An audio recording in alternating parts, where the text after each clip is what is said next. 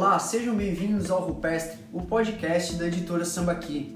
Hoje vamos bater um papo com Guilherme Prois, ou Gui Preus, ou tantos outros apelidos que ele pode ter, como músico, surfista, poeta.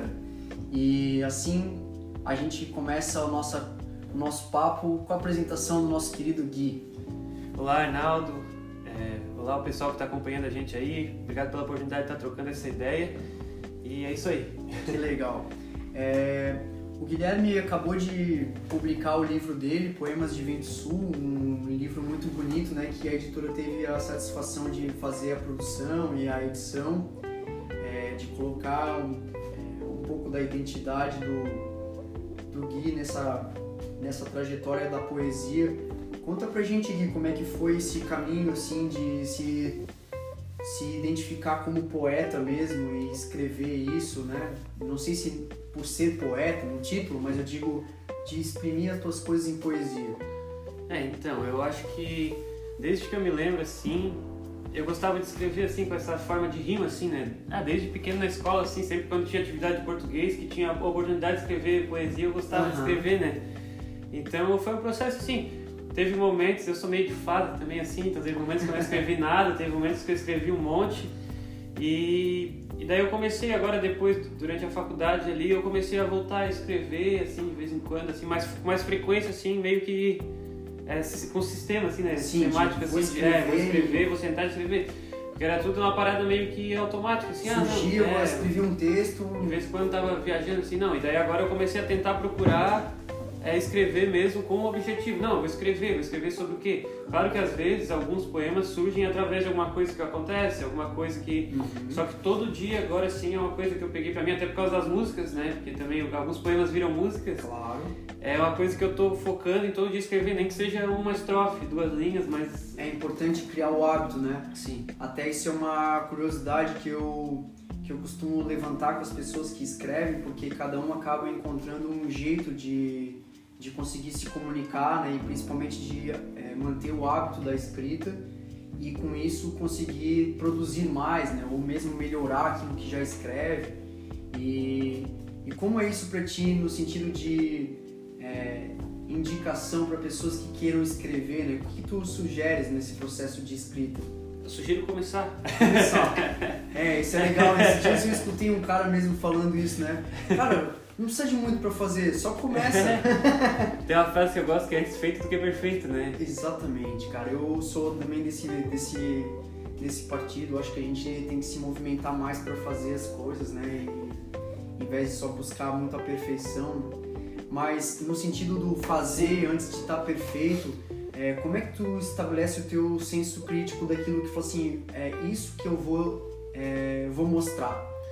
Eu acho que é um processo assim, é o primeiro, acho que um processo muito importante que a gente deve passar, independente do que a gente faz, é um de autoconhecimento, né? É saber o, o que que eu penso de verdade, não tipo assim, ah, agora eu penso isso, mas tipo assim, eu Guilherme, eu tenho minhas filosofias que eu acredito, eu tenho, eu tenho, eu tenho foco nisso, vamos dizer, eu sei o que que é, não tenho dúvida que eu acredito em A e não em B, que eu acredito nisso e não naquilo. Então eu já tenho para onde que eu vou escrever, né? Eu já tenho, tipo assim, não tem como eu é, é, não tem como fugir muito, justamente. Tipo assim, ó, por exemplo, a, a, minha escrita, as minhas músicas, é, grande maioria eu escrevo sobre. Ah, eu gosto de escrever sobre uma coisa boa, sobre alguma coisa que talvez vá tocar positivamente para a pessoa. E hora ou outra eu gosto de fazer uma reflexão, porque eu tenho isso em mim, entendeu? Claro. Então eu acho que é isso, não vai fugir disso. Ou eu vou fazer uma, uma crítica, uma reflexão, ou eu vou escrever uma coisa positiva. Claro. Então eu já tenho um ponto inicial. Então acho que uma, uma parte importante é a pessoa se identificar com o que ela é fato, assim, tipo, ah, não, eu. Qual o meu propósito? Meu propósito é propagar amor, meu propósito é dar porrada nos governantes. É, todos, todos são propósitos. Então acho Com que o, o ponto inicial é ter um propósito. E depois é praticar, né? A gente só, só vai melhorando, né? Eu, a coisa que eu acho legal até da, da editora, assim, dos outros livros que vão publicar, assim, né? Que eu conheço uhum. o trabalho dos outros autores é fugir um pouco. Eu tenho uma dificuldade de fugir da formalidade da poesia. Eu estou tentando escrever um poema sem rima, por exemplo. Para mim é difícil. Eu consegui domingo, eu postei um sem nenhuma rima. Porque pra mim é difícil, porque eu aprendi na aula de português, eu, eu aprendi a escrever poesia na aula de português, né? Sim. Então tinha aquele, eu não me lembro agora não, mas tipo, rimava o primeiro e o quarto verso, o segundo e o terceiro, entendeu? Sim.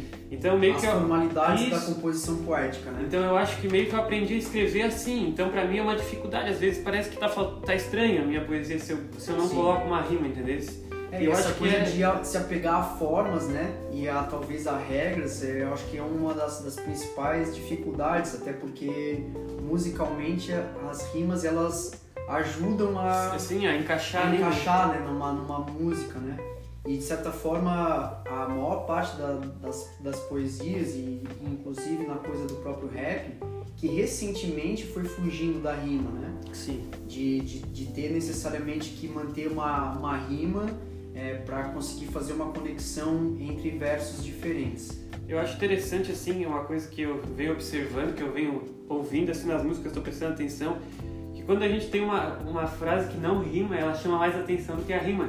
Então eu acho que esse é um caminho. Às vezes a pessoa quer começar a escrever, pô, mas sou péssimo em rima. Não precisa saber rimar, né? Pega e escreve, se ficar ruim. E uma coisa que também é importante para quem está começando a escrever, que eu acho assim, é mostrar para alguém que vai te falar a real. Claro. Tipo assim, às vezes tu mostra lá pra tua mãe, a tua mãe, tipo, pô. É, a mãe nunca é, é não, é, opinião. não é a primeira opinião. A mãe fala, nossa filho, que lindo! E. né? Então acho que uma coisa importante é mostrar isso, porque a pessoa pode te dar um norte. Não, Guilherme, acho que, pô, tá meio. É, e não é nem só pela questão estética, né, do belo ou do feio, Isso. mas sim por uma questão de como que aquilo vai tocar, né? Lembro até um pouco no processo editorial, né? Às vezes Sim. a, a, coisa da própria pontuação ou da entonação que aquilo dá, a cadência da própria leitura, né? Tem tanta coisa que a poesia mexe que é isso, às vezes a forma de expressar ela pode mudar muito É, quando eu- a gente lê. Eu mandar o poema escrito pra uma pessoa, não recitar ele, né? A pessoa vai ler e pode dizer pra mim, pô, Guilherme, não entendi o que tu quer dizer. Então eu vou pegar ele, não vou tipo, mudar o que tá escrito, mas como é que eu vou organizar isso aqui Exatamente. Em- com, com parágrafo, com vírgula, com ponto de exclamação. Então por isso que eu acho que é legal mostrar pra alguém, né? Que foi o que aconteceu com o meu poema no livro ali, que tu mandaste, Sim, claro. não dá pra entender muito bem aqui a tua mensagem. E daí te Sim. adicionou alguns pontos finais, Claro, com é, isso faz parte do exclamação. processo de editoração, né? Mas é, eu digo mesmo no processo de, de reconhecimento de Sim, quem está sim, escrevendo, né? Às vezes mostrar para quem já te conhece, que consegue entender Claro, muito da tua aham. personalidade. Já sabe um pouco o que, que tu quer falar, né? Já conhece um pouco o teu. E o teu livro, né, que chama Poemas de Vento Sul, Alegrias e Frustrações, e até bem coincidente com o momento que a gente está vivendo agora, a coisa do, do Vento Sul, a gente está acabando de entrar num, num momento de uma grande frente fria que vai trazer mais frio ainda entre hoje e amanhã. Né, para quem está escutando isso depois do frio, vai saber que a gente está passando um frio bem intenso. A gente tá né? esquentando a mão no bolso aqui. É, e um frio que inclusive vai chegar a, a massa de ar até próximo ao Equador, né? Então a gente está vivendo cada vez mais essas transformações. E aí eu te pergunto mais no sentido de, como lagunense, né? É, entender de um lugar que a gente vive tanta transformação é, climática ao mesmo tempo de um verão muito intenso e ao mesmo tempo de passagens de frente frias com a vinda do vento sul como que tu é, continuas ainda escrevendo percebendo essa influência do vento sul mesmo a coisa de ser lagunense e como que o vento sul te toca para outras coisas da tua vida Então, vento sul é o que me guia, né? É, e até quando eu, quando eu criei a página, que eu parei para escrever, que eu criei a página de poema, né? O livro surgiu através dessa página do Instagram chamada Poemas de Vento Sul. Eu, foi o primeiro nome que veio na cabeça, porque realmente é o, eu vou chamar de norte mesmo que ele venha do sul, né? Mas o é meu um- norte foi o sul É, o norte foi o sul. Mas é, um, é o que me guia, assim, né? O que guia a gente, né? Que te guia Claro. também, que a gente acorda naquele dia que é vento sul e pensa, putz, vai ter as ondas, vai ter. é, amanhã vai abrir o sol, vai ficar frio e, sabe, essa, essa emoção que, mais, por mais que alguns dias na correria seja inconsciente, mas é uma emoção boa, né? Quando o vento, Sim. quando o vento sul vem, é, vem. Só que também é uma coisa ruim às vezes, né? Que ele traz a destruição, ele traz, muitas vezes, né? sim a Ele quebra a né árvore, exatamente é. é, traz os, os efeitos consequentes dele né Então acho que é, é isso que a vida é assim, né? A vida é coisas boas, coisas ruins, né? Sim, tem os seus pontos de contraponto, né? E ao mesmo tempo com o aprendizado disso. Eu que não sou da cidade, mas ao mesmo tempo escolhi a cidade para morar aqui em Laguna, é, vejo muito essa relação dessas- desses opostos climáticos e principalmente o, o, que me chama mais atenção é a entrada de oposição ao vento sul, que é o vento nordeste aqui, né? E que ele, vem, ele é carregado de uma intensidade muito grande. E aprendi com o seu Nelson, que é que era serralheiro, que o dia de vento sul é dia de se recolher em casa. Né? Porque é aquele dia que dá dor de cabeça contra o vento, aquela. Dói o ouvido. É, dói o ouvido, é, exatamente. Então, ao mesmo tempo que traz essas coisas, acho que o lagunense aprende a se, a se orientar muito ainda por conta da natureza, né? Algo que muito nos outros lugares a gente já deixou de reparar. Sim. E aqui em Laguna é praticamente impossível de viver sem conseguir reparar nessa, nessas nessas transições né, entre os ventos. É, a pessoa que eu acho que, que consegue, que vive sem reparar isso, ela trabalha de home office, né? Porque eu acho que gente... até mesmo de home office, é, que aí a casa tá é, tá úmida, é, tem que secar a roupa. E daí né? faz barulho na janela. Exatamente, né? eu acho que mesmo, mesmo quem, assim, é, mesmo quem tá de home office em Laguna é, é, repara nisso, porque tem o dia que tá o vento sul, o dia que tá o vento é, nordeste. Tem, né? É, exatamente. E na verdade, assim, toda a nossa cidade funciona de acordo com o vento, isso. né? Porque o pescador vai pro canal Exato. se for vento sul, senão ele vai pra lagoa, né? Exatamente. Então é tudo. A nossa, e a nossa cidade, por ser cidade de pescador, né? Cidade de muito surfista, então tá todo mundo sendo. A, a previsão, é, né? todo mundo é. A, a, grande parte da cidade é guiada pelo vento, pelo clima, né? Exato. E é isso, vento sul, eu vou deixar pra vir no centro amanhã, que é vento nordeste, é mais gostoso, né, cara? É... é, então é isso que é interessante para quem nos escuta e talvez não conheça a cidade de Laguna, né? O, o centro histórico da cidade, que é patrimônio histórico é nacional, inclusive a gente está na Semana do Patrimônio, a, o centro da cidade ele fica protegido com o vento nordeste. Então, as pessoas do, do entorno da cidade, que, que é no entorno da lagoa, aproveitam muito essa dinâmica também, né? Para vir ao centro da cidade quando tá o vento nordeste, porque não tá a lagoa batendo em cima Respingando da cidade. água na calçada. Exato, é. então eu acho que tem muito a ver essa, o título, inclusive com a coisa da, da cidade de Laguna, e que tu inclusive é, exalta muito no teu texto, né? É, como que tu percebes essa, esse carinho e, e essa admiração que tens pela cidade naquilo que a cidade ainda tem para ofertar para as pessoas? Pergunta difícil. É, não.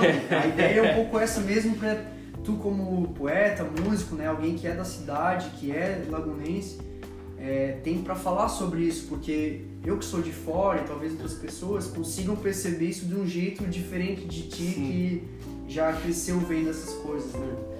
É, eu acho que Laguna é o paraíso na Terra, né, cara? Eu acho que Laguna é um acúmulo de emoções, né, cara? É uma coisa que, é, sei lá, é inexplicável, assim. O primeiro poema que tá no meu livro ali, que é Sou Laguna, né?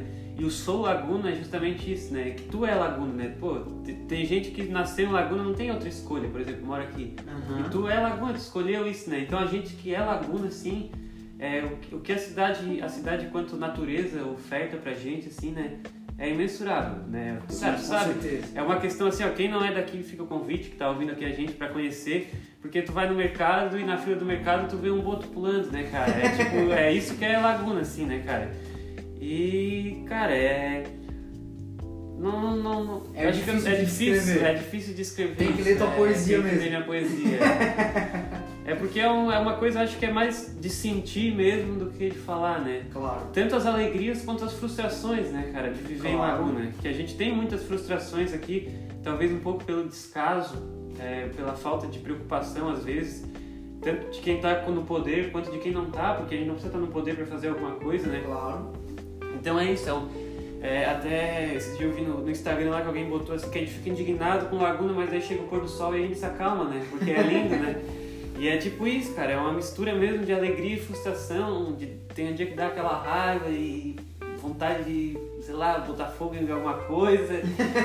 e ao mesmo tempo aquela emoção de coisa boa, de, pô, Arancona ali, o bugio no morro, sabe? O, Sim. o biguá voando e é uma mistura que é, tudo muito é, intenso, é para né? quem é, é uma intensidade que é para quem para quem pode vivenciar, é difícil de expressar assim. Não, e é curioso como tu falas, porque da mesma forma que existe essa, essa poesia em perceber isso tudo, que são coisas da sensação, é, eu percebo que ainda tem muita gente que é daqui que talvez naturalizou de, de, tanta, de tanta forma isso que tu descreve, né? A diversidade das aves, a, o próprio pôr do sol, as cores no fim do, do amanhecer, né? A, como, que, como que são as, as casas do centro histórico, a natureza, os botos pulando, os cardumes de peixe, os pescadores. É tanta beleza associada que talvez o dia a dia faz com que aquilo possa se banalizar. Entra numa rotina que parece que perde a beleza, né? Exato. E daí parece que o bonito é o, o outro, né, cara? E eu acho que quem tem a oportunidade, assim, de vivenciar a natureza de Laguna, cara, eu tava, tava falando, tava lembrando que é engraçado. Às vezes chega assim na época de novembro, aí vira notícia que a praia não tem areia mais, né? Que o mar... Aí tu vai agora no inverno, a água tá aqui todo dia aqui em cima da estrada, né? Uhum. Então essa mudança que a natureza tem, né? A coisa que eu sei que tu gosta, a migração dos pássaros, que agora Sim, passa um monte de pássaro é diferente agora, é. assim, que não é aqueles mesmos que tem aqui. E esse vai e volta da natureza, que ano após ano tu observa, chega as baleias, as baleias vão embora, a maré tá em cima, a maré tá lá embaixo. A escadinha do Moles, uma hora tu pode pular direto na água, outra hora tu tem que descer lá embaixo. Pra quem não sabe do que o Gui tá falando, é, pra, quem, que... pra, quem, pra quem surfa, né, e surfa principalmente nos moles da barra aqui, que é a saída do, da lagoa em direção ao mar, tem esse, esse ponto de surf que é os moles, né? Então os surfistas geralmente pulam da pedra para pra água e existe uma escadinha que ela foi feita exatamente para poder acessar a parte da praia e às vezes essa escada a maré tá tão alta que ela tá dentro, cai dentro da água, às vezes a maré tá mais baixa e essa escadinha dá na areia da praia, então não existe é, essa dinâmica, é, né? A dinâmica da natureza que às vezes quem vem aqui só a última semana do ano, quem passa pouco tempo aqui não, não observa assim, até às vezes essas pessoas que moram aqui pararam de perceber isso, né? Isso, é. Até, tipo, a questão, eu acho bonita, assim, a maré na lagoa mesmo, que um dia tá aqui em cima quase, uhum. parece que a água vai entrar na estrada, no outro dia dá, tá o barco tá na terra, tá, é. E é uma dinâmica da natureza, assim. Claro que a natureza no mundo inteiro funciona assim, né? Mas é que a gente tem tanta coisa aqui num lugar só, né? Sim. E daí dá uma semana de Nordestão, o cara não consegue entrar em Itapirubá porque a rua tá cheia de areia. Exatamente. E por causa das dunas, Por causa né? das dunas, eu esqueço, esqueço de falar. o Arnaldo já sabe do que eu tô falando. É. Não, mas é isso aí, eu é. acho que a, a ideia de comunicar até pela fala é um pouco isso, ela exerce inclusive esse potencial de imaginação, né? É, é. Porque a gente tá aqui sabendo do que a é. gente tá falando, porque a gente conhece, mas quem escuta também tem essa. Pensar essa, como é que é, né? Essa interpretação, é. Que até é maluco da gente estar tá conversando, porque teve muita gente que já viveu a vida desse jeito, né? Sim. Só com a comunicação pelo rádio e ter que escutar as radionovelas, né? É, imaginar, né? E imaginar a história. Então eu acho que a, a, a, ligação com a literatura vem muito daí, né? Porque a poesia, ela, ela também comunica muita coisa que está além daquilo que está escrito e que é exatamente essa contemplação do belo e às vezes da frustração que tu falas. Sim. E falando um pouco da frustração, é...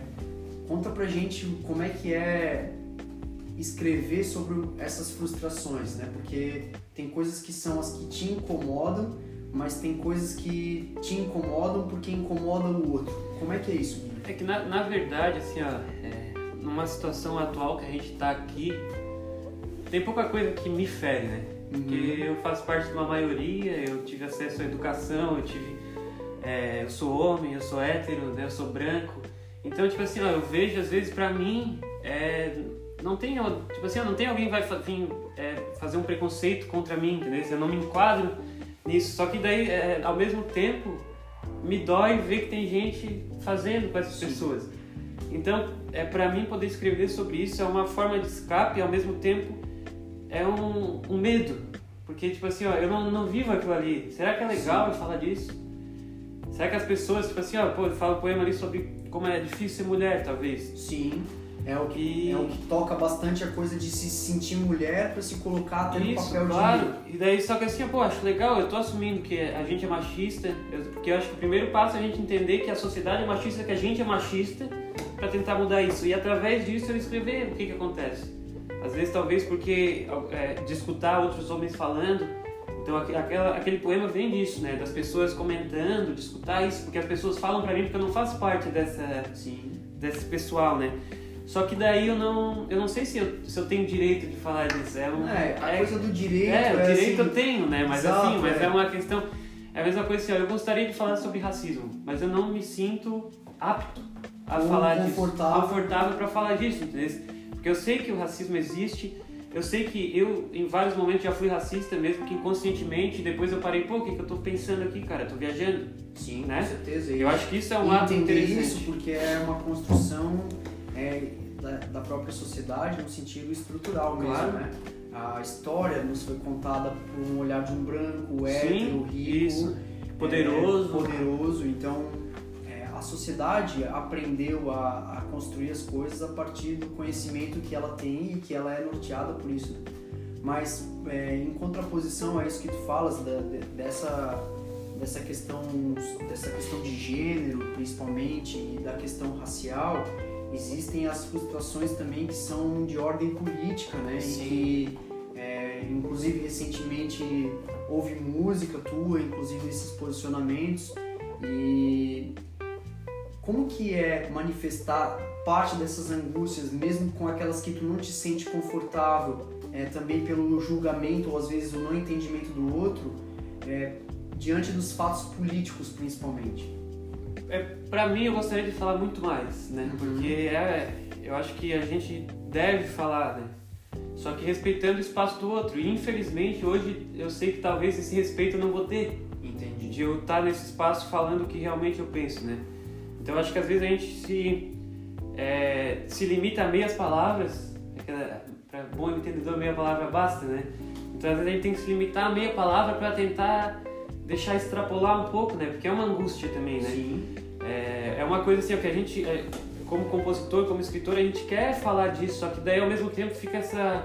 A gente bota na balança, será que vale a pena? Sim. Será que a galera não vai começar a me xingar na rua, como aconteceu com algumas pessoas? Claro.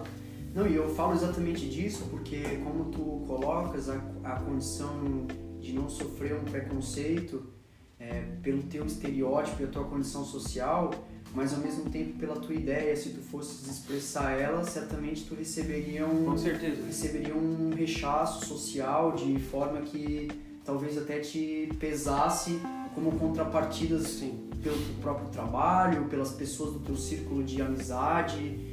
E, e isso talvez é, é muito do que a sociedade ainda precisa discutir, né? Para entender e respeitar as posições de diferença do outro, é, no sentido de que a gente precisa caminhar com a sociedade para algo em comum, é, para o bem, né?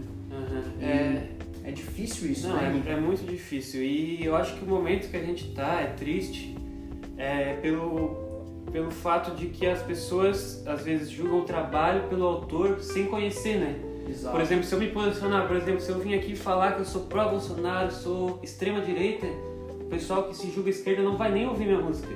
Como ao contrário também é verdade, né? Sim, é. Tipo Assim, é claro que a gente tá generalizando aqui, não é todo mundo que é assim, né? Mas igual elas usam os rótulos para Isso. poder julgar, né? Então, tipo assim, eu tenho uma música lá que eu falo sobre surf, não sei o que. Se eu fizer uma música, por exemplo, atacando o presidente, pessoa não vai se dar o trabalho de ouvir minhas outras músicas pra ver se gosta. Então, tipo assim, eu tô eu mesmo, tipo, deixando meu trabalho de lado às vezes, porque as pessoas não vão dar ouvido pra mim só pelaquela minha posição, pelo aquele meu pensamento, sabe? Claro.